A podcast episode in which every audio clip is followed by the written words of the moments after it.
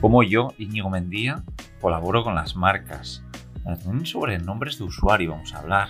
Vivir viajando, creación de contenido, mi rutina, un poco de trabajo, emprendimiento, viajes. ¿Qué echo de menos con esta vida?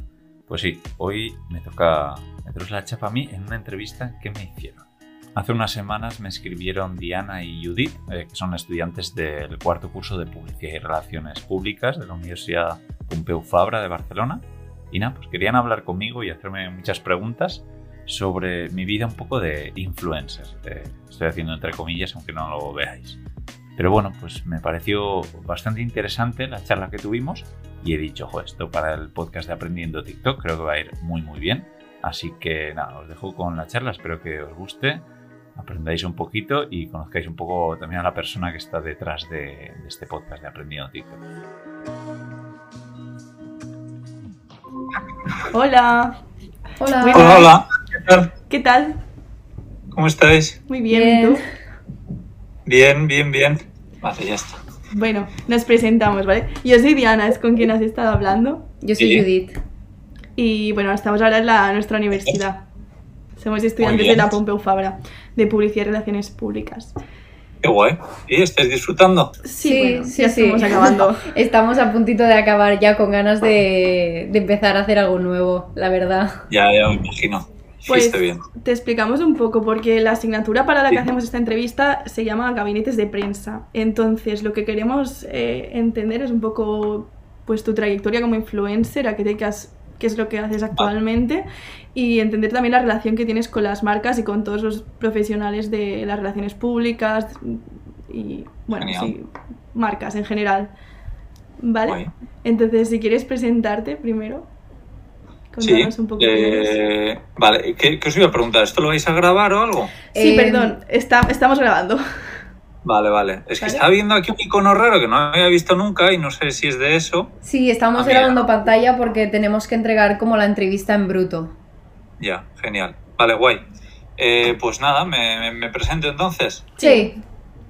Vale, bueno, pues mi nombre es Íñigo Mendía y yo digamos que soy una persona que antes no era un gran viajero hasta que conocí a una chica italiana con la que me fui a vivir a Australia buscamos un sitio en el mapa del mundo para irnos a vivir juntos, porque no queríamos vivir ni en Euskadi, donde soy yo, ni en Roma. Y, bueno, así aparecimos en Australia. Allí empecé a viajar en furgoneta con ella, ella también trabajaba, entonces a veces yo viajaba solo. Me enamoré del mundo en furgoneta. Así en 2015 empezamos a vivir en una furgoneta, pero luego pues volvimos a, a casa, a Euskadi, con la idea de asentarnos y, bueno, pues a los dos años eh, yo me compré una furgoneta, eh, ya sin ella, ya lo habíamos dejado, y, dije, Joder, me gustaría volver a vivir viajando en una furgoneta. Y en 2018 pues, pues volví con la idea de, emprender online y, ganarme la vida a través de Internet. Y, y, bueno, pues así empezó un poco todo en 2018, sí. ¿Y crees que, porque al final es un cambio como súper radical, ¿no? Estar de una vida relativamente convencional y bastante asentada a, estar en un sitio diferente cada día, esa necesidad que te surgió así repentina después de haberlo probado, ¿crees que nace de alguna cosa así que esté como un poco oculta? Que hayas dicho, ostras, a lo mejor esto no lo había visto antes y vivir así un tiempo me ha abierto los ojos y quiero, quiero cambiar. Sí, yo creo que sobre todo había una cosa, que es el miedo, ¿no? El miedo muchas veces no nos deja hacer cosas, pero en mi caso fue un poco al revés. Fue decir, joder, me da miedo que el día de mañana no pueda hacer esto. Claro, imaginaros que, yo qué sé, que mi padre se pone enfermo y le tengo que cuidar. O que me pasa a mí algo físicamente y no puedo. Entonces, entonces sentí que eso de vivir viajando lo, lo tenía que probar y que, que si no lo hacía en ese momento, igual el día de mañana pues casaba, tenía hijos, yo qué sé, o, pasaba cualquier cosa que no me lo permitiese hacer. Y, bueno, aunque tenía muchos miedos, pues no sabía cómo me iba a ganar la vida, sobre todo ese es el mayor miedo que tenemos muchos cuando hacemos esto, pues, pues eso es lo que, lo que, lo que empecé a hacer y, poquito a poco pues lo, lo conseguí. Qué interesante. ¿Crees que está el, el hecho de viajar como nómada, es un, algo que está idealizado? Es más duro de lo que parece tras la pantalla. Pues A ver, probablemente esté muy idealizado, ¿no? Como casi todo que vemos en las redes sociales. Al final, como es normal, compartimos lo bonito que nos pasa. Eh, tu día a día te, vas de vacaciones, eh, se te estropea el coche, te deja tirado y eso probablemente no lo vayas a compartir en redes sociales. En cambio, cuando llegas a esa playa paradisíaca, ahí vas a compartir cosas. Entonces, pues lo malo es, es eso, que muchas veces vemos atrás de la pantalla lo, lo bueno. A mí, en mi caso, yo pensaba que me iba a cansar al final, después de un año o de dos, me iba a cansar de esto. Porque sí, hay mucha gente que le ve muchas cosas malas. Yo no sé si porque soy muy positivo o qué, pero de verdad que me cuesta mucho encontrarle cosas malas, que las tiene, pero puestos en la balanza, eh, son tan pequeñas las cosas malas que le veo que, que yo estoy encantado. Bueno, es, es, curioso también porque yo creo que los que tienden a ver cosas malas son más como la gente de edades más adultas porque han vivido también un contexto en el que una vida como convencional, asentada, estable era más fácil. Sí que es verdad que últimamente los jóvenes hay mucha tendencia de decir, no, es que yo no quiero estar en un sitio, quiero estar en todos.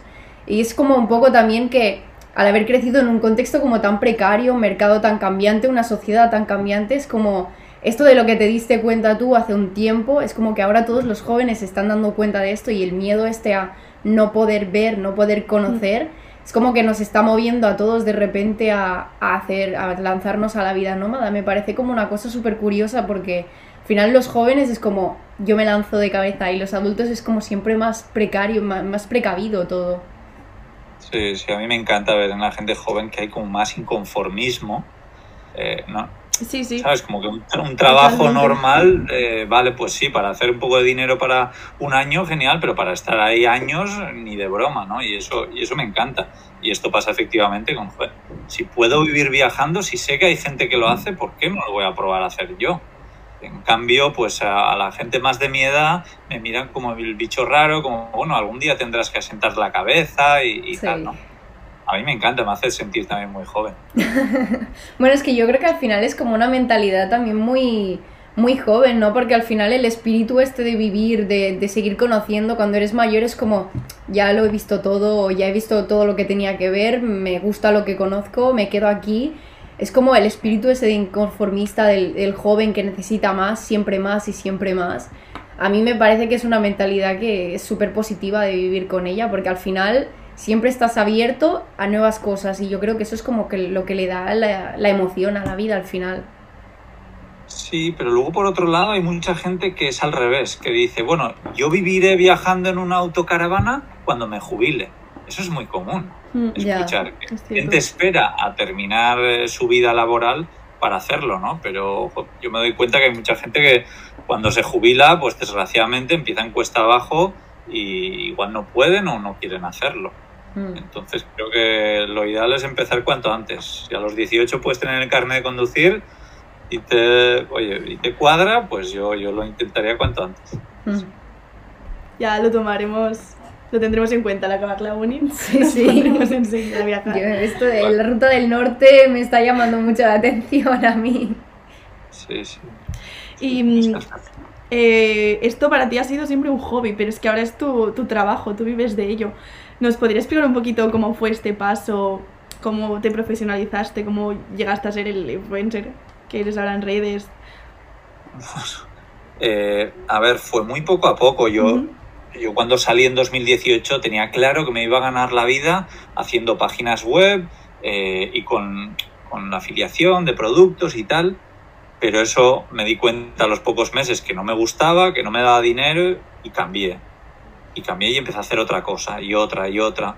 Y creo que en los dos primeros años probé como 10 cosas diferentes y, hubo, hubieron un par que funcionaron, ¿no? que fueron los podcasts. Eh, empecé a grabar el podcast de Viajando Simple, donde hablaba sobre viajar en furgoneta. Y luego escribí un libro también que se llama Cómo vivir y viajar en furgoneta, y esas dos cosas funcionaron muy muy bien. Pero al mismo tiempo también, eh, pues desde el día uno me hice redes sociales. Yo que he sido siempre un poco anti redes sociales, pero dije, joder, igual a la gente le puede resultar interesante y va compartiendo poco a poco. Y, y, tardé en subir de seguidores, pero de repente yo me acuerdo, bueno, en Navidades siempre es como que vuelvo a casa, ¿no? A pasar mm. las Navidades con amigos y con familia. Y, mis amigos me decían, joder, que tienes ya 500 seguidores, ¿eh? Joder, que has llegado a 1000. Y, de repente yo me acuerdo que fue impactante cuando llegué como a 1500 seguidores o así. Dije, ostras, esto ya se pone serio. Y, y yo disfrutaba mucho. Al final, además, siempre como sin mostrar mi cara, era como un poco bueno, enseñando hasta, hasta que un día ya alguien me dijo, oye, ¿te puedo hacer una entrevista? Y yo, ¿pero cómo? ¿Entrevista en vídeo? Me dice, sí, claro, si yo tengo un canal de YouTube. Tenía un canal de YouTube muy importante en el mundo camper. Y dije, joder, es que si algún día voy a enseñar mi cara, qué mejor momento que, que, esta oportunidad, que me haga una entrevista a este tío que hace unos vídeos increíbles. Y le dije que sí, y a partir de ahí, pues en 2020 empecé un poco a, mostrar mi cara de vez en cuando, que tampoco la, muestro mucho, pero, pero sí. Y, bueno, pues ahora cinco años más tarde las redes sociales me dan dinero, pero los primeros cinco años era un poco, bueno, pues para promocionar mis podcasts, para promocionar mi libro, pero no ganaba dinero como tal. ¿En qué redes tienes presencia aparte de Instagram, que es donde más mm, activo estás? Sí, pues en TikTok empecé, pues como mucha gente en la pandemia en TikTok. Sí. Y, la verdad es que ahí, pues de repente pego unos subidones que de la leche, con vídeos de millones y, así es una pasada. Y, de vez en cuando, pues alguien me reconoce por ahí, oye, que, te, yo te sigo por TikTok. Y de repente veo que es un señor de 60 años y digo, ostras, esto no, no me lo esperaba, ¿no?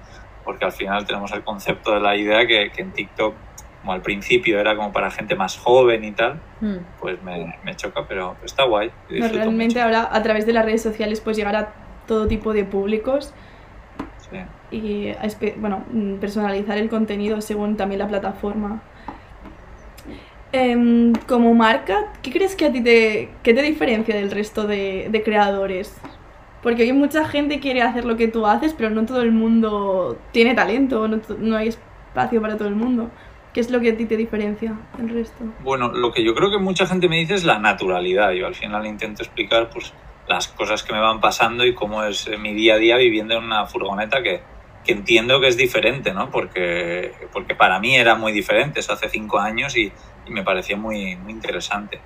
Pero bueno, yo personalmente los vídeos que hago no me los trabajo nada, o sea, yo, al final son normalmente yo grabando con el móvil así, apuntando cosas que luego me ha, me ha, pasado que gente que, que, conozco y tal y me imita, ¿no? Y yo no me daba cuenta de que hacía eso, de que digo una frase mucho como, por ejemplo, eh, pues este es, este es el plan ahora mismo, esto es lo que estoy haciendo, y que, y que voy señalando con el móvil mientras saco, sin apuntar hacia mí.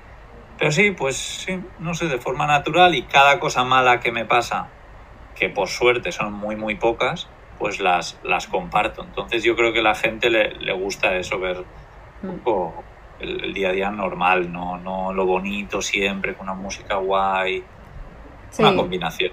Bueno, al final las marcas, como las redes sociales, es como una forma de idealizar tu vida y de ver la vida ideal de los otros, pero al final cuando ves tanto, tantas idealizaciones, lo que la gente quiere y lo que la gente le llama más, al final es como la verdad plan, cuéntame, cuéntame lo chulo que es esto, pero dime también cómo es realmente, porque yo quiero saber.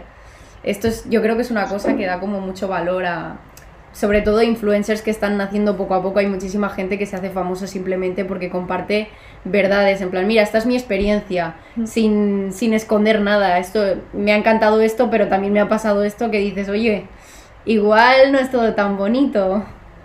Creo que eso es como bastante, da como muchísimo valor.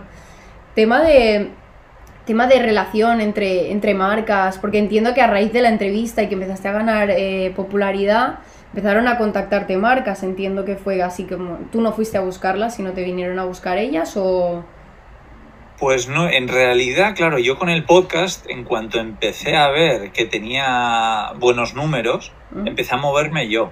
Era yo el que eh, contactaba a las empresas y decir, oye, que tengo el podcast, uno de los más escuchados en la categoría de viajes de España y, y, tal. Y había marcas que me decían, oye, pues me parece interesante o no. Pero era siempre yo el que me movía, ¿no? Y muchas veces, claro, yo decía en redes sociales, pues eso, al principio, en 2020, yo qué sé, tenía pues, 2.000 seguidores o 5.000 o los que fuesen. Entonces no iba a hacer publicidad a empresas o a cambio de dinero. En cambio, en el podcast sí, porque era más un referente. Y poco a poco lo que empecé a decir es, oye, pues te voy a hacer publicidad en el podcast y también en redes sociales. Y luego, según ya iba creciendo en redes sociales, sí que pues de vez en cuando me contactaron algunas empresas para, bueno, normalmente para ofrecerme un producto a cambio de publicidad, ¿no? Pues que si una Mm. batería y, y cosas así.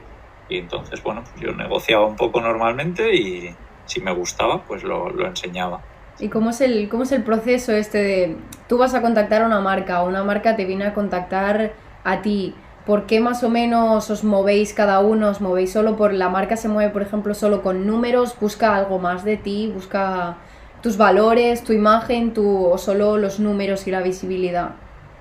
Mm, Pues yo me doy cuenta de que las empresas creo que lo hacen bastante mal, porque normalmente es como que escriben un mensaje genérico para todo el mundo, que siempre es prácticamente igual. ¡Wow! Me encantan tus redes sociales, veo que lo haces fenómeno. O sea, se ve perfectamente que es un copia-pega, ¿no? Mm, Y, y eso es, es una pena. En cambio, cuando tú contactas a una empresa, eh, ellos te miran y ya sabes que, oye, antes de esto, porque no te estaban, no estaban buscando a alguien del, del mundo de los viajes para hacer publicidad, sino que tú, tú les tocas la puerta, ¿no? Pero Mm. la verdad es que es, eh, hace falta mucha paciencia para encontrar eh, bueno, colaboraciones interesantes, porque yo me doy cuenta de que cuando yo intento contactar con marcas, igual me responden, yo qué sé, 10 de cada 100. ¿Sabes? Tengo que mandar yo 100 mensajes para que me contesten 10 y a ver si con suerte pues llegamos a un acuerdo con dos. Pues entonces hace falta muchísimo tiempo. tío. Tienes que buscar un poco, eh, además, el email, porque muchas empresas tú les escribes por Instagram y ni ven los mensajes. Eh, y luego alucino a cuántas empresas les mandas emails y ni siquiera te contestan. Yo entiendo que no quieran que yo les haga publicidad, pero que me digan un no gracias, en este momento no me interesa, punto. Tardan cinco segundos. Claro, a mí, si ahora me preguntas por X empresa, yo igual te digo, joder, pues estos son unos sinvergüenzas que, que no contestan a sus correos. Les he escrito un par de veces y ni por aquí ni por aquí. A mí no me parece mal que, que no, que no les interese, pero joder, una respuesta es que alucino, de verdad, que, es que el 90% de las empresas a mí personalmente no me contestan. Y creo que mando un email más o menos eh, decente y formal y no sé. Sí, como que si no, si no están buscando nada activamente es como que les das bastante igual, ¿no? Quizá. Sí, sí. Y además eso que también pienso, si le escribe un usuario normal y no le responde, bueno, pero joder, que no me respondan a mí, que saben que tengo joder, cierta eh, eh, sí, autoridad en, en este mundo, sobre todo en las furgonetas, ¿no? Pues. No sé, a mí, a mí sí me caería la, la cara de vergüenza porque saben que no voy a hablar precisamente bien de esas empresas. Ya. Y sobre estas marcas, eh, con- ¿nos podrías decir algunas marcas con las que hayas colaborado o el sector en el que te gusta colaborar? Y también tema de criterios, o sea, ¿en qué te basas en el, en el momento de colaborar con una marca? ¿Qué tienes en cuenta? ¿Por qué las escoges a ellas y no a otras? Sí, también depende mucho del qué, ¿no? Si es algo pequeñito y no tiene mucho, mucha importancia, no me preocupa demasiado. Pero, por ejemplo, ya cuando busco pues, una empresa para que me haga este camión, Ujú. pues ahí sí que intento hablar con gente, con sus clientes, ¿sabes? Ver un poco en redes sociales, ver las valoraciones que tienen en Google Maps, e intentar ver eso. Y, y luego me, me encanta conocer a las empresas que hay detrás. Pues he puesto el ejemplo de Port Camper, que es la empresa que hizo este taller, que les considero amigos. He ido a comer con ellos un montón de veces y, y bueno, pues me, lo pusieron todo muy, muy fácil, ¿no? Y para mí lo ideal sí que es el mundo de, de- las furgonetas camper porque yo sé que es que les voy a llevar clientes. A mí si me contacta una marca que hace termos, eh, pues bueno, pues igual es más complicado, ¿no? O, o ropa o cosas así, pero eh, si, si yo sé que hablo de una chimenea para una furgoneta camper, sé que, que, que la gente va a estar interesada, ¿sabes? Hay mucha probabilidad de que la gente co- compre. Mira, una empresa con la que no he colaborado ni, ni nada es, eh, es la empresa que, bueno, la marca del proyector que tengo, pero cada vez que hablo yo de mi proyector o enseño una imagen, me llegan, pero docenas y docenas de mensajes preguntando qué proyector es, eh, mándame el enlace, eh, qué tal es. O sea, es la leche. Entonces está guay el, sentir ese, ese, retorno, para mí es importante. Mm, como que a raíz de, a lo mejor, mm, mientras haces vídeos, según el feedback que recibes de, de la gente que te ve, mira, me gusta esto, me gusta lo otro, quizás también consideras o buscas colaborar con ciertas marcas que dices, ostra, esto le gusta a la gente y yo creo que realmente puedo aportar como un valor a las personas que están viviendo en este mundo como yo eh, y creo que realmente podría ser una relación bastante beneficiosa en ambas partes, ¿no? Sí, sí, no, no, eh, tal cual. Eh, al final yo me guío mucho por los comentarios y mensajes que me llegan. A mí me encanta además leer y contestar todos los comentarios y, me fijo mucho en eso, ¿no? Y cuando me preguntan, yo creo, por el sistema eléctrico de mi camión, placas solares y tal, pues yo sé que una empresa que se dedique a placas solares y tal, pues va a ser una buena empresa con la que colaborar. Mm. ¿Has tenido alguna mala experiencia con alguna marca al, cuando colaboras? Sí, sí, sí. ¿Podrías eh, explicarnos algún caso? Sí, tampoco muchas, ¿eh? Pero, pero bueno, pues con alguna empresa, por ejemplo, que, que no te da nada de información de qué es lo que quieren, eh, tú haces algo de contenido, se lo mandas para que lo vean antes de publicar y dicen, no, no, si es que esto no es lo que yo quería, ya, si no me dices qué es lo que quieres, pues, pues mal, ¿no? Y, luego también tener como que pedirles mucha información. O, con otra empresa, pues que, que envían productos y, tenían que enviar, yo qué sé, 10 cosas, eh, cosas como de, montar, de muebles y tal, y llegan la mitad y luego reclamas hay muchos problemas, eh, vas a la tienda y también problemas, y, una comunicación horrible, cada día hablas con una persona. Sí, y luego he escuchado a mucha gente pues, que, que, hacen publicidad a una empresa y esa empresa no les paga. Les va dando largas y... Sí, pero normalmente es buena, ¿eh? Normalmente es buena. lo peor es el, el llegar a un acuerdo. Todo ese trajín de emails, tener suerte que te contesten. ¿Cómo suelen establecerse estos acuerdos? ¿Es algo que lo hacéis por escrito, que hay algún protocolo? Sí, de todo, desde me ha pasado con alguien que me escribe que, oye, joder, que yo escucho mucho tus podcasts, me gusta mucho lo que haces y me gustaría regalarte eh, lo que sea. Y yo, vale, pero bueno, a cambio por no estaré publicidad, déjame llevarte al podcast y hablamos y no sé qué, y en redes sociales. Y me dice, bueno, pues vale, como que no les importa. pasan cosas curiosas. Pero lo normal, sobre todo ahora, son cosas un poco serias, ¿no? Pues que se habla un poco, oye, ¿qué te voy a ofrecer? ¿Qué me vas a ofrecer? Y hacemos un pequeño contrato donde más o menos se explica todo.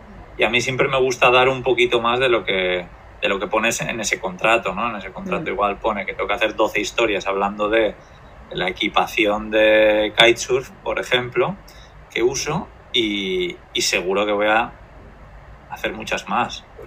Mm. Y más o menos, cuando haces colaboraciones con marcas, entiendo también, sobre todo por regulaciones de redes sociales y tal, se tiene que marcar, ¿no? Si hay alguna partnership, así un, vínculo económico y tal. ¿Cómo, ¿Cómo lo manejas esto? Porque muchas veces la concepción que hay del público es que cuando hay un vínculo económico a lo mejor no no hay tanta transparencia, como que hay un interés detrás, no hay tanta credibilidad. ¿Cómo, cómo intentas darle ese, ese plus de credibilidad? Ya, tal cual, eso es, es difícil. Ha habido empresas eh, con las que, mira, eso lo podía haber dicho antes, pero eh, pues me mandan un producto que, que, no funciona muy bien, que tiene muchas, muchos problemas, ¿no? Mm. Y yo al principio lo empiezo a probar y digo, esto es la leche, me encanta, pero luego van pasando los días y me doy cuenta que, que, que no, eh, y yo a ellos les digo, oye, pasa esto, pasa esto, no funciona, tal. Y al final les digo, mira, ya lo siento, no os voy a hacer publicidad. Decirme dónde se envió el producto de vuelta, porque es que, es que no. Entonces eso, eso sí que me ha pasado. Pero normalmente eh, son empresas con, que ya más o menos las tengo fichadas, que sé que han trabajado con otras personas. Con esto de los podcasts también hablo con mucha gente que está en redes sociales. Mm. Eh, porque para encontrarlos para mí es muy, muy fácil, ¿no? Eh, entonces a muchos les pregunto, oye, he visto que has colaborado con esta marca, ¿qué tal? Y, y, tal. y, me pasa igual a mí, ¿eh? me escribe un montón de gente, oye, ¿qué tal con esta empresa?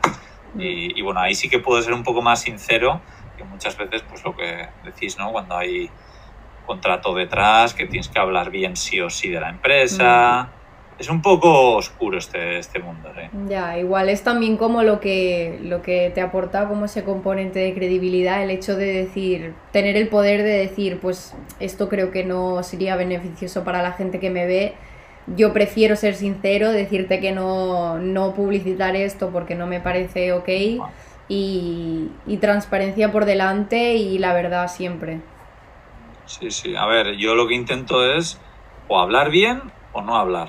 Ya. Para, poner a parir a una empresa, ahora me ha pasado algo con una empresa, en la que no ha habido ninguna colaboración ni nada, pero sí que hay otras empresas de por medio y tal, y no sé si contar todo este problema o no, porque digo, joder, me da un poco de, no sé, de, cosa, ¿no? Hay, hay gente que me dice, no, no, no hables mal porque esa empresa igual en un futuro patrocina tu, tu documental. Y yo, no, no, es que ni aunque quieran patrocinarla. Pero, pero bueno, no es solo la empresa que hace el producto, sino luego es la empresa que lo comercializa.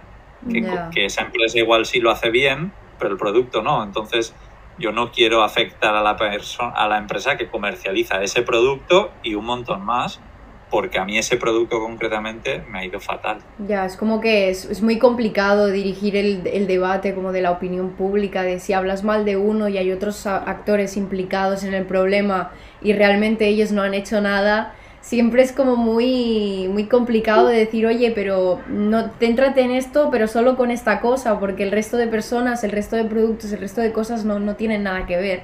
Es como, supongo que el depender de que otras marcas también puedan colaborar contigo y te den visibilidad y tal, lo hace más complicado el hecho de mm, como hacer saltar la liebre de algún problema que quizás implique a más de una persona, pero el culpable sea solo uno. A ver, yo tengo claro que lo ideal no es hablar de otras empresas, no es hacer, no es hacer publicidad de otras empresas, es hacer publicidad de tu empresa, de tus productos. ¿no? En mi caso, puede ser mi libro, en mi caso, pues puede ser una plataforma que tengo también que se llama Camperizando, donde ayudo a la gente a encontrar talleres de camperización. A mí me gusta hacer publicidad de mis cosas. Lo que pasa es que luego hay acuerdos y que, que- que son interesantes pues porque me vienen bien para cosas para el camión que yo no vendo, yo no hago. ¿no? ¿En qué medida crees que dependes de esta colaboración con marcas como creador de contenido? ¿Crees que sin las marcas no podrías eh, existir como marca propia? No, no, ya te digo nada porque al final eh, los cuatro primeros años que me he estado ganando la vida así no lo he hecho con redes sociales. Eh, sí, pues de vez en cuando ganaba algo, pero el 1% de mis ingresos podían ser de redes sociales. Ahora, en cambio, eh, lo estaba hablando últimamente con, con amigos y les digo, "Joder, me estoy dando cuenta de que, de que ahora, además de ganar dinero pues con camperizando, con otras cosas, que el tema de las redes sociales me está dando muchísimos ingresos. Estoy dando, haciendo más publicidad, me pagan muy bien por compartir algo en redes sociales. Y entonces el día de mañana igual te digo otra cosa, pero ahora mismo, Ya. eh, hasta ahora el porcentaje ha sido bajísimo. En 2023 está, está yendo bien la cosa en cuanto a ingresos. Bueno, supongo que más allá del, del refuerzo económico que te aportan, también te dan visibilidad para al final darte a conocer y poder vender tu propia, tu propia marca. Y, me, y me encanta eso, hablar de mis productos, sí, porque lo hago de forma muy natural, hablo de lo bueno y lo malo, también me, me gusta mucho. Claro, al final es como lo que te apasiona. Si hablas de lo que realmente te gusta, es muy complicado que, que no hables bien de eso y que lo hagas natural y que se te note que estás emocionado con algo. Sí. Cuando escribí el libro yo dejé claramente que yo no escribo bien, pero yo sé mucho de furgonetas camper, de lo único que sé probablemente. Entonces, si quieres saber eh, sobre viajar en furgoneta camper, el libro es buenísimo, aunque veas eh, eh, faltas ortográficas, aunque veas que la estructura no tiene sentido, pero vas a aprender muchísimo. Y, y en las valoraciones de Amazon, la verdad es que la mayoría de opiniones son buenísimas, menos alguna que tiene toda la razón y dice, no, he encontrado fallos ortográficos, lo que sea. Entonces, para mí está bien. Mm. ¿Alguna vez has tratado, cuando haces como colaboraciones con marcas o haces cosas más de patrocinio, has tratado con intermediarios, en plan, representante, ¿tienes representante o has tratado con representantes de otras marcas o has establecido algún tipo de vínculo con agencias de comunicación? Pues ahora estoy metiendo un poco la, la patita porque he empezado un podcast nuevo que se llama Aprendiendo TikTok donde entrevisto a gente que, sobre todo en TikTok, pero bueno, en todas las redes sociales hacen buen trabajo, porque me di cuenta que, me parecía interesante. Entonces estoy hablando o quiero entrevistar a gente muy importante que no hablo directamente con ellos, que hablo pues con su representante, como decir, mm. ¿no? Y la verdad es que algunos son, son un poco desastres, o sea que... Sí. Sí, no sé por parte de quién, pero, pero sí. Entonces, quiero traer también alguna empresa de representación de, al, podcast. Pues siempre es un poco el perfil de una empresa que tiene redes sociales o un influencer. Pues quiero traer a, esa parte de esto, porque creo que es, es, es, algo genial, porque, como decía, no nos gusta a la gente que estamos en redes sociales encontrar patrocinadores. Si te los encuentra una empresa, aunque se quede un porcentaje, encantado yo, a mí, yo no descarto trabajar el día de mañana con alguna empresa así. Eh, pero, pero bueno, sí, normalmente a la gente como que crece muy de golpe, ahí me doy cuenta que todos ese tipo de perfil, un poco como muy de influencer, eh, sí que trabajan con, con, agencias y están muy contentos. ¿eh? ¿Qué tipos de ventajas crees que te pueden dar trabajar con algún representante y qué tipos de desventajas también? pues llegar a marcas grandes, porque yo cuando intento contactar con algunas empresas, pues tipo Logitech o, Samsung o así, pues enseguida me doy cuenta que, no va a ser posible. En cambio, si ellos, para ponérselo más fácil, que lo entiendo, no va a estar ahí el de marketing de Samsung hablando con, conmigo, ¿no? Mm. Lo hace con una agencia que, se quitan ellos el marrón y, y tal. Entonces, para eso una agencia está muy bien. Y luego, pues, pues no tener que lidiar con, con, negociaciones, que siempre es un poco rollo, ¿no? Ah, pues, eh, bueno, pues por este presupuesto yo te puedo dar esto. No, es que esto es demasiado, no, es que esto es... Y, y en cambio, estas empresas que representan a gente saben, hay como una tabla de precios y es esto. O sea, no, no va a haber negociaciones, lo van a tener mucho más fácil y, ah, bueno, no lo he dicho, pero en el podcast, por ejemplo, sí que hay una empresa que, me encuentra patrocinadores. Y he podido trabajar con empresas tan grandes como eh, Lufthansa, como Decathlon, eh, Air Europa, Airbnb. Hmm. Pues eso, llegar a esas empresas está, está genial, estas empresas.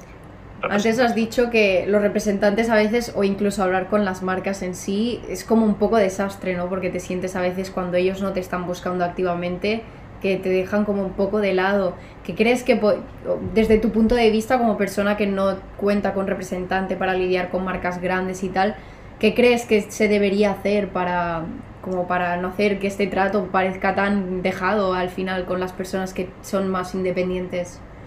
Es muy fácil contestar contestar a los mensajes. Oye, no me interesa. O trabajamos con esta agencia de marketing. Contacta a ellos, este es su email, ¿sabes? Que tengan ya una plantilla, porque entiendo que mensajes como los que les mando yo les llegarán muchos. Pero, joder, una, respuesta, aunque sea, automática de un robot. Pero, un, ¿sabes? El, saber yo que me han respondido. De verdad, digo, es que, es que yo creo que ni el 10% de las empresas a mí me, me contestan. Y de verdad que no siento que lo esté haciendo mal, que lo esté haciendo mal. Ya, y una empresa que a lo mejor has intentado contactar antes, que no te han respondido, que el trato ha sido un poco como dejar de lado, que luego en un futuro te contacta, por ejemplo, ¿esto cómo afectaría en tu como en tu toma de decisión a la hora de decir, pues mira, ahora no me interesa trabajar contigo porque creo que tus prácticas no fueron buenas cuando yo era más independiente, iba por mi cuenta, o pues mira, al final creo que eso no, ha no tiene que ser algo que tenga mucho en cuenta y valoraría colaborar con vosotros. Bueno, al final yo creo que, que depende, depende de la empresa, de, de, de, si es interesante para mí o no, pero lo que haría 100% seguro es comunicárselo. Es decir, vale, ahora si quieres vamos a hacer esto, pero que sepas que yo hace un año te contacté y nadie me contestó. Pero bueno, ya sé lo que va a pasar. Ah, perdona, es que en ese momento no sé qué, te van a poner cualquier excusa. Si, si no, si el cliente final no se va a ver perjudicado, no me parece tanto un problema. Como decía, ¿no? Que el producto es malo o que tiene una atención al cliente muy mala. Porque al final, que tengan atención mala a, los influencers, pues al, al cliente final no le va a dar igual. ¿Y has tenido Pero me daría mucha rabia, se lo diría. ¿Has tenido alguna ocasión en la que alguna marca con la que hayas colaborado luego haya tenido un problema, una crisis, donde su reputación se vea afectada y que eso te afecte también a la tuya? Pues, pues no tanto por reputación, pero sí que, que cierre la empresa. Mm. Eh, me pasó con alguna, ni me acuerdo igual, tengo una memoria horrible. Eh, pero, pero sí, con alguna me, me pasó que, que, cerró y entonces, bueno, pues todo lo que teníamos impactado se fue un poco... Eh. Y si cerró, ¿no, ¿no te avisó antes de que posiblemente cerraba? ¿O fue no, una yo creo que, que de, repente me, me escribieron diciendo, oye, que estamos ya cerrando, que la semana que viene esto ya no existe, siento las molestias. Ostras. fuerte? ¿Cómo crees, tema trabajar como influencer y tal, cómo crees que esto puede evolucionar para ti como a la larga? Al final llevas unos cuantos años, pero a la larga, larga, ¿cómo crees que esto evolucionará para ti? ¿Cuál es como tu, mm, tu camino orgánico? ¿Cuál es tu visión? La verdad es que yo, bueno, también con los viajes, ¿no? Mucha gente me dice, ay, ¿qué? ¿Dentro de cinco años vas a estar viviendo en una furgoneta? ¿Vas a estar...? Yo no tengo ni idea. Lo único que quiero es estar haciendo lo que quiera en ese momento, que probablemente será diferente a lo que, a, lo que me gusta hacer ahora, ¿no? Entonces, yo confío estar, eh, sí, en redes sociales si me apetece estar y estar compartiendo lo que me apetezca compartir en ese momento. Ah, sí que, por ejemplo, ahora veo perfiles de muchas personas, incluido también un poco el mío, ¿no? Que el nombre, viajando simple, pues lo normal es que hable de viajes y de viajar de forma sencilla. Entonces, igual si ahora me volviese a poner un, no- un nombre, igual sería más algo que pueda ser para cualquier cosa. Porque mira, ahora por ejemplo, pues he cambiado a este camión que ya no es tan simple como mi anterior furgoneta, como la gente me conoce, y me habrán llegado cientos de mensajes de que ya no viajas tan simple, ¿eh? Y bueno, es verdad, tienes razón. Eh, pero, pero bueno, entonces creo que, que sí, echando la vista atrás me hubiese puesto un nombre más, más genérico que, que pueda ir bien con, con cualquier cosa, porque ya digo que igual en cinco años no me apetece viajar siempre. Ya, entonces en ese momento, o sea, en- claro, cuando atas supongo un nombre mucho a la imagen del momento en el que estás naciendo, al final te acabas condicionando un poco sobre cómo tienes que evolucionar, ¿no? Porque si dices que a lo mejor en cinco años no te apetece viajar simple, ¿qué, harías en ese caso si te apetece seguir viajando y compartiendo ese contenido, pero ya no es viajar simple? ¿Cómo, cómo gestionarías ese cambio de imagen? Sí, a ver, bueno, tengo la... estoy muy convencido de que, de que mi forma de viajar por vida y de ser va a ser bastante simple. Para muchos no, pero para la gran mayoría creo que va a ser simple. Pero bueno, imaginaros que, que mi nombre hubiese sido, que lo veo en mucha gente, ¿no? Que viaja en furgoneta, que es eh, el nombre de- del vehículo que tienen. Eh, y luego de repente lo cambian, el vehículo. Pues claro. O, o, pues una pareja que, que- que sigo que tiene un nombre, bueno, concreto a la furgoneta que tenían antes, lo, lo dicho, y ahora tienen algo muy diferente y no tiene sentido su nombre. Siempre te puedes cambiar el nombre, Ah, tampoco pasa nada. Pero claro, es una faena un poco en cuanto a, bueno, al, al nombre de marca, a la imagen de marca que, que ya hay, que bueno, pues que si alguien que está en redes sociales, si viaja en furgoneta, le dices viajando simple, pues es probable que le suene. Si de repente me cambio el nombre a, yo qué sé, a otro, pues igual se pierde un poco ese reconocimiento, pero igual compensa. Mm. ¿Y considerarías, por ejemplo, en el caso de que quisieras hacer este cambio, que tu imagen, o sea, que tu nombre cambiase completamente y tu imagen también, ¿considerarías colaborar con alguna empresa que te ayudase a hacer como esta transición de forma en que man- pudieras mantener tus públicos y te- tu reconocimiento? Sí, yo creo que sí. Es una empresa que, que me gusta. Al final es algo bastante personal, que, que no es eso, no es como anunciar un, un termo. Eh, es algo bastante fuerte, entonces tiene que ser una empresa eh, con la que haya buenas sinergias. Mm. Pero sí. Así, a nivel general, ¿te sientes como coartado a la hora de generar, eh, generar contenido? ¿Te sientes como un poco coartado a veces por según las marcas con las que colaboras o la imagen que tienes o te restringes a algún contenido que también te gustaría publicitar que a lo mejor antes cuando no tenías tanto renombre hubieras publicado igualmente o, o crees que publicas con total libertad? Ah, buena pregunta. Yo creo que, a ver, porque yo soy una persona bastante políticamente correcta, yo creo, entonces es mi forma de ser y no, no hay nada que, diga, ah, esto no lo voy a compartir, ¿no? Eh, bueno, no, no, no. En general, yo diría que el 99% de, de, de, de, cosas que las, las, comparto. También lo, lo, dicho, que al final yo he estado todos estos años ganándome la vida sin depender de las redes sociales. Claro, si yo ahora me dices, no, es que el 100% de mis beneficios vienen por redes sociales eh, y yo quiero hablar, yo qué sé, de, de ser ocupa, pues ostras, pues sé que eso es un tema muy complicado y que, y que muy probablemente si, si, si cuento cosas que a las empresas no les gusta, pues voy a dejar de ganar dinero. Eh, entonces, sí, pero bueno, tengo, tengo la suerte de que, de que, no es mi caso. Y de cara también a, al futuro, ¿tienes algún otro proyecto así importante en el que estés trabajando actualmente o alguna colaboración? Eh, muchos, la verdad sí. Eh, muchos, muchos, pues eh, bueno, pues por poner un ejemplo, que antes además lo, he dicho, ahora estoy aprendiendo a hacer kitesurf, aprovechando que estoy aquí en Fuerteventura y que es algo que siempre me ha llamado la atención. Y claro, es que yo decía, quiero comprarme la equipación, eh, es mucho dinero, pero claro, es una pena que me escriban marcas de cosas que yo no necesito ni quiero para que les haga publicidad y joder, esto que yo quiero, el equipo de, de kitesurf, pues que no me haya escrito ninguna marca, ¿no? Entonces, pues hago eso, eh, contactar a todas las empresas del mercado de kitesurf. Ya digo que me han contestado, me han contestado dos. No sé cuántas habrá en España. Me han contestado dos. Eh, no sé, pero a más de 10 seguro que, he contactado. Y, bueno, pues llegar a acuerdos así, la verdad es que es, genial. Pero luego, bueno, tengo proyectos pues como que estamos haciendo un documental sobre la gente que vive viajando en furgoneta. Eh, ahora espero sacar un, nuevo libro también eh, próximamente. Y bueno, sí, la verdad es que no, no se me paran de, ocurrir ideas. Eh, hacer un canal de YouTube nuevo donde no salga yo, sino que salga gente, bueno, contando cosas, porque ya hemos hecho algo parecido con las furgonetas. Tenemos un canal de YouTube donde la gente enseña su furgoneta. La gente se graba, nos envía el contenido, nosotros lo editamos, hacemos unos vídeos largos chulos y los publicamos.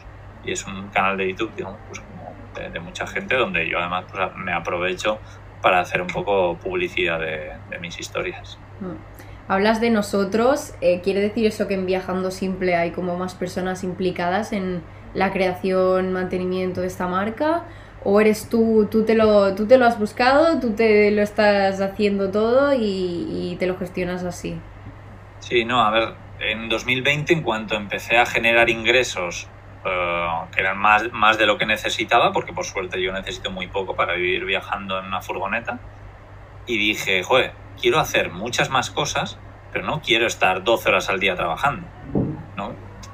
Entonces dije, vamos a buscar ayuda y así es como empecé a contratar una persona, luego dos, luego tres, eh, y sí, hemos llegado a ser un, unos cuantos, pero bueno, ahora estamos eh, tres personas trabajando, yo y, otra, y otras dos personas que sobre todo hacen edición de vídeos. ¿sí? Como digo, pues estos vídeos, por ejemplo, del canal de YouTube, los editan ellas, eh, también el, uh, los podcasts, yo ya no los edito. Eh, sí, me, me ayudan con, con, con, muchas cosas, a, a, gestionar cómo encontrar a estas personas para que graben sus furgonetas, hablar con ellas, a decirles.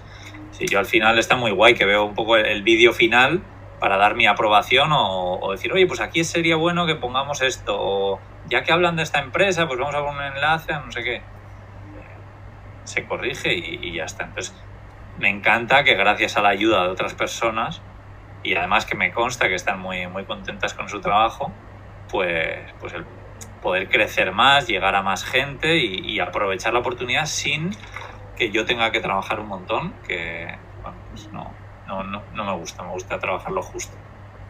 ¿A quién no? ¿Viven como tú estas personas viajando también en furgoneta o tienen una vida más convencional? o- Pues trabajé con una persona que en el momento que empezamos a trabajar eh, no tenía una furgoneta, pero se compró una, la hizo y se fue a vivir a una furgoneta. Y mientras trabajaba, pues eh, viajaba, bueno, vivía viajando en la furgoneta, así que, que sí. Pero luego, pues otras personas como Laura, por ejemplo, pues igual se va de vacaciones con su familia, se lleva el ordenador y ella sigue trabajando. Es que se puede, que se puede mover por donde ella quiera siempre y cuando se lleve el ordenador. Hmm. ¿Tú personalmente tienes alguna rutina de trabajo o improvisas según el sitio donde estés? No, la verdad es que eh, sí que, mira, algo malo que ve mucha gente a vivir viajando en una furgoneta es la falta de rutinas. Y, no sé por qué, pero para mí no es ningún problema. O sea, mis mañanas son de trabajo, todas las mañanas yo trabajo. Y a la tarde ya haré lo que tenga que hacer. Eh, sí, pues, eh, pues ir a la playa donde sea, estar con gente, ir a hacer la compra, cocinar, lavar la ropa, eh, leer, lo que sea, pero siempre a la tarde y a la mañana, que son mis horas más productivas, pues, pues trabajo. Y también lo que hago es como a la mañana hacer un poco lo más difícil y según va pasando el día lo, más lo, lo que es más fácil, ¿no? Como por ejemplo puede ser contestar mensajes en redes sociales, que es algo que me gusta mucho, hablar con la gente y, y- y- y tal, o contestar comentarios, pues normalmente siempre lo hago al final de mi jornada laboral. Ah, sí. Qué guay. Tema viajar así, vida nómada, ¿tendrías alguna... ¿Tú crees, has dicho al principio que crees que es algo que todo el mundo debería probar como mínimo una vez en su vida durante un tiempo, también por el, para que no te frene el tema del miedo a, a, no per- a no perderte cosas también? ¿Qué consejos le darías a una persona que al final estaba como, como tú al principio, con vida bastante convencional y que tenía unos planes en su cabeza? y que de repente a lo mejor decide tirarse a la piscina y empezar a vivir así de forma más nómada. Sí. Pues a ver, puede sonar un poco fuerte, pero decir a la gente que se va a morir, creo que es muy bueno. que no se tienen por qué morir con 80 o 90 años. Que desgraciadamente, pues yo en los últimos años he vivido la, la muerte de, de dos parejas, de dos amigos míos, eh, que ninguna superaba los 35 años. Pues claro, pues que, que vale, que es muy bonito eso de cuando me jubile haré esto.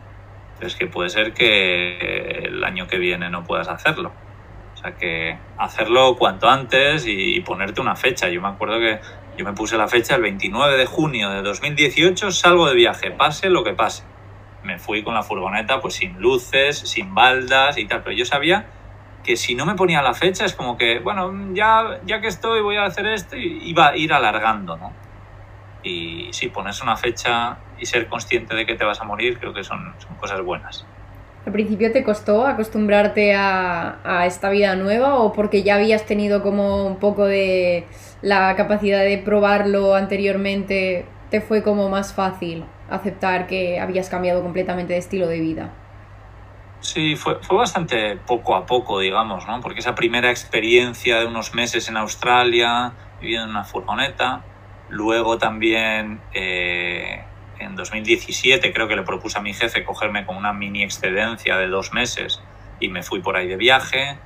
Y, y ya en 2018, bueno, el tema de emprender y eso sí que fue un salto, pero bueno, como yo sabía que para conseguir cumplir mi sueño de vivir viajando, iba a necesitar dinero, por muy poco que necesitaba, entonces, bueno, pues las mañanas las usaba para estudiar y poner en práctica cosas que me ayudasen a, a, a ganarme la vida online, porque mucha gente dice, claro, tú por qué te dedicas eh, a los podcasts y no sé qué y puedes trabajar online, pero es que yo trabajo en una tienda, y yo ya, pero es que yo antes también trabajaba en una tienda.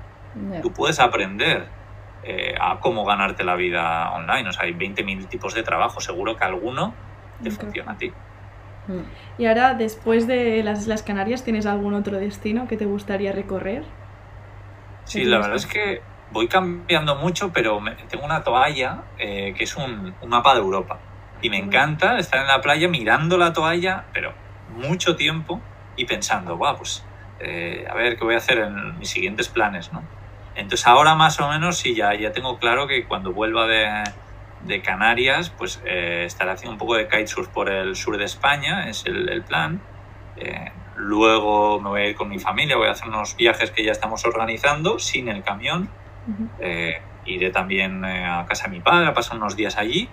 Y luego me voy con un amigo a, a Marruecos, que él se acaba de comprar una autocaravana y, y entonces nos vamos los dos a Marruecos siempre un poco aprovechando el, el buen tiempo de, de, cada momento, ¿no? Pues en verano no me voy a ir a Marruecos porque probablemente haga mucho calor, mm. pero pues la idea es ir como en octubre o así cuando ya empiece a, sí. a bajar la temperatura. Sí. Además Marruecos es precioso para hacer surf. Es muy bonito. Eso me han dicho, sí, sí no, no conozco. Pero Yo he estado y me, me gustó mucho las playas de allí. ¿Tienes alguna ruta o algún viaje que, que, te haya marcado específicamente que dices esto creo que es precioso, creo que es una experiencia que debería vivir todo el mundo? Eh, sí, pues Noruega, Escocia, sí. Y son dos sitios además que he tenido la suerte de no viajar solo y viajar con alguien eh, que me hacía la ruta, ¿no? Porque yo muchas veces cuando vienen amigos a viajar conmigo yo les digo, joder, mira, yo te, te voy a cocinar, voy a limpiar, voy a conducir, voy a buscar sitios para dormir. Pero lo único que te pido es que hagas tú la ruta de por dónde vamos a ir. Porque después de tantos años es algo que ya no me apetece tanto, ¿no? Y como lo estoy haciendo en mi día a día.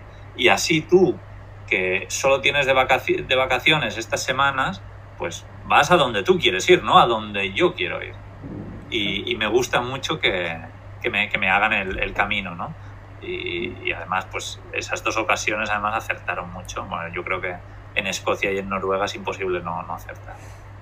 Qué guay. ¿Hay alguna cosa que eches de menos de tu vida más convencional o del hecho de vivir en un sitio así? Sí, pues la, la, falta de comunidad, la falta de, de estar con, con, las mismas personas eh, para hacer planes con más re, que se repitan en el tiempo, ¿no? Pues cuando haces un deporte de grupo, eh, y lo quieres hacer todos los martes, pues igual estoy ahí y lo puedo hacer durante un mes, pues sí, cuatro martes, pero luego me voy.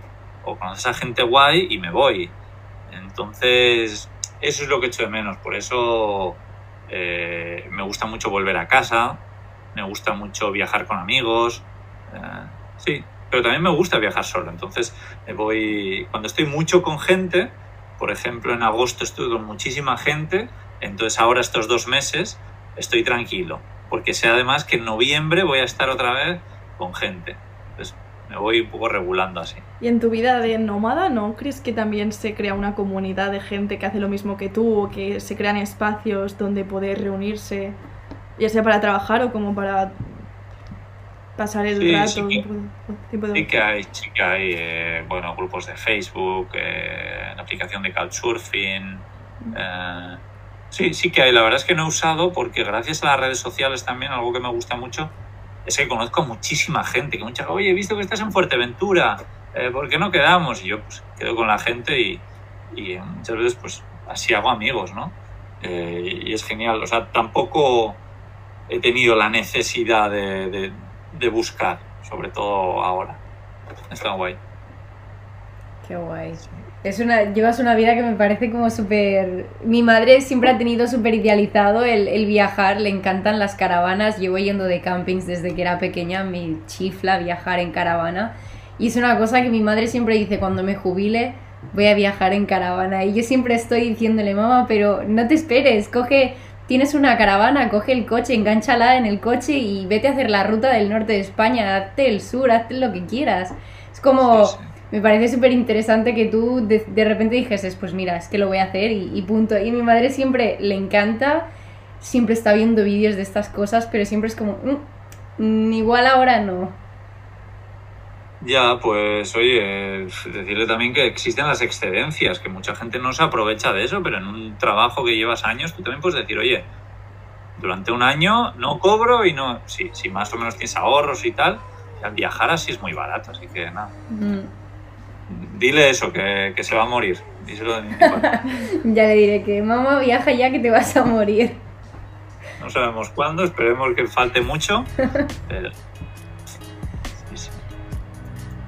Pues yo creo que ya estaría todo, ya nos has dejado más o menos, nos ha hecho Genial. una buena idea de, de a lo que te dedicas y cómo te relacionas con las marcas.